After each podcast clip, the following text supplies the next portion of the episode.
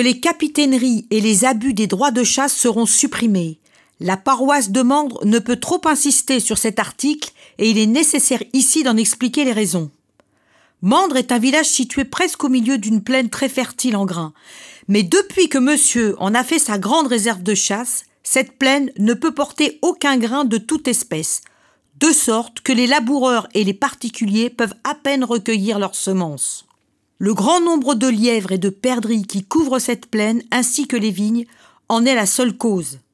Les grandes quantités de remises qu'on y a plantées pour y réfugier le gibier et qui ne sont éloignées les unes des autres que d'environ 150 toises y contribuent aussi pour les élèves de perdrix que l'on y fait tous les étés et qui sont cause que les gardes qui sont de ces élèves sont obligés de traverser sept à huit fois par jour pour aller d'une remise à l'autre, ce qui fait un dégât très considérable dans les grains.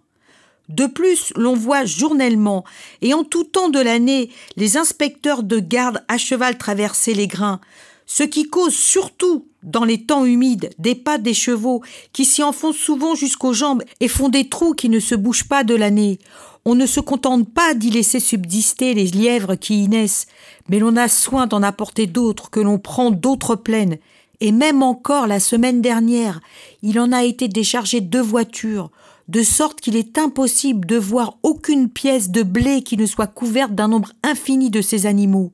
D'ailleurs, depuis deux ans, que l'on n'a pas chassé dans cette plaine, ce qui fait que tout contribue à la ruine des fermiers et des habitants, qui vont se trouver hors d'état de contribuer aux impositions et même de nourrir leurs familles, s'ils ne sont pas bientôt délivrés de ces deux espèces de gibier.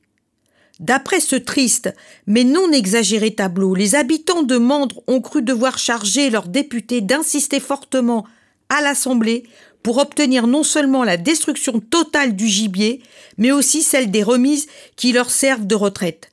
Nous devons encore ajouter que tous ces malheurs nous affligent depuis 1781.